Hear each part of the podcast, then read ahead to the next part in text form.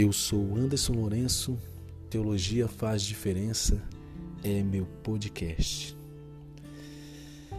Dando continuidade na nossa caminhada, na introdução ao estudo teológico, no episódio anterior eu conversei com você acerca do ponto de partida para o estudo da doutrina cristã, da teologia cristã.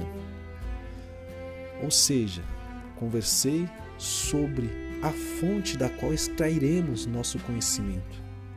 Pontuei e deixei claro que alguns, embora sendo cristãos, são várias respostas dadas ou que se referem ao ponto da onde se extrai, a fonte da onde se extrai o conhecimento, o conteúdo para se fazer a teologia cristã. Deixei claro que alguns seguem a teologia natural, tendo um universo criado e estudado para determinar certas verdades acerca de Deus e da natureza humana. Outros seguem a tradição, pesquisando o que vem sendo adotado e ensinado por indivíduos e organizações que se identificam como cristãos ao longo da história. Outros seguem as Escrituras, a Bíblia, para essas pessoas, para esses cristãos, é tida como documento definidor ou a constituição da fé cristã.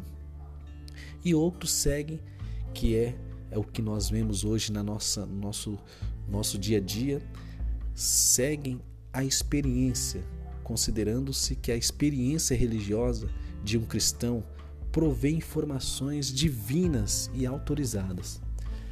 Deixei claro que seguiremos os teólogos cristãos e principalmente o Miller de Erickson que tem como fonte de conhecimento para se fazer uma teologia cristã as Escrituras Sagradas. E hoje, no episódio que nós iremos conversar, eu quero trabalhar com você e explicar o método da teologia. Dissemos que a teologia é uma ciência. Isso, em parte, significa que ela possui procedimento definido Embora os passos que descrevemos não precisem não, não precisem ser seguidos em rígida como a sequência, mas é claro que o desenvolvimento lógico no processo de fazer a teologia leva a eles. Eu quero pontuar como método algumas diretrizes para que nós possamos fazer uma boa teologia cristã. Primeiro, a coleta dos materiais bíblicos. O primeiro passo será identificar todas as passagens bíblicas importantes que tratam do tópico que está sendo investigado e depois de interpretá-los com muito cuidado, considerando toda a Bíblia. Esse é o processo conhecido por exegese. Exegese é o que? É o processo. O exegeta desejará usar os melhores instrumentos e métodos esses instrumentos incluem concordâncias, concordâncias bíblicas, comentários e para quem conhece as línguas originais, os textos bíblicos, gramáticas e léxicos são importantes indispensáveis no estudo bíblico de passagens importantes. Mesmo nessa etapa, é importante pensar de forma cuidadosa nos materiais que estão sendo usados. Por quê? Devemos considerar a posição do autor do comentário, a qual estamos usando como referência e no nosso estudo de determinada passagem. Por exemplo, devemos pelo menos ter noção da perspectiva teológica do autor, a fim de que pressuposições incongruentes com nossa orientação geral não sejam importadas inconscientemente, ou seja, viemos usar comentários bíblicos, onde os autores de tal comentário é, têm uma visão completamente diferente das nossas pressuposições. É possível, e o possível problema aqui é semelhante ao que pode ocorrer quando usamos um instrumento de navegação. Se viajamos uma longa distância, um pequeno erro numa bússola, por exemplo, pode nos colocar bem longe da rota. Assim é importante fazer uma avaliação cuidadosa de nossos instrumentos de interpretação, porque em vez de pensarmos ou de acharmos que estamos nos aproximando cada vez mais de uma interpretação coerente da Bíblia, pelo fato de usarmos os materiais totalmente com interpretações equivocadas, nos afastaremos dos nossos objetivos. Nesse ponto, a consideração crucial é determinar com precisão o que o autor estava dizendo à sua audiência específica.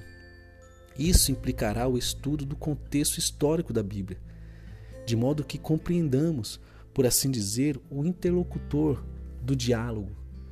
Ler uma passagem bíblica é um pouco é como ouvir metade de uma conversa telefônica, como por exemplo, Paulo escreveu para grupos específicos. Nós sabemos disso, de acordo com posições por eles adotadas. A não ser que estejamos familiarizados com essas posições, será difícil determinar o significado de Paulo quando ele trata determinados assuntos. Tal pesquisa bíblica deve envolver o exame de vários tipos de material bíblico, em alguns casos, estudaremos palavras, por exemplo, podemos determinar o significado de fé pelo estudo de todas as ocorrências do substantivo grego pistes e do verbo pistel. Muitas vezes será útil examinar passagens didáticas das Escrituras em que algum autor discorra de forma direta sobre o tópico em particular pelo fato de tais passagens terem, terem ensino por objetivo específico. O significado doutrinário é muitas vezes bem evidente. Mais difíceis, mas também extremamente importantes, são as passagens narrativas. Nelas temos descrições de ações divinas e humanas, em lugar de discursos sobre questões teológicas. Essas passagens servem frequentemente como ilustrações de verdades doutrinárias. Em alguns casos, o autor também fornece uma interpretação ou uma explicação em que se evidencia a implicação doutrinária de determinada ocorrência.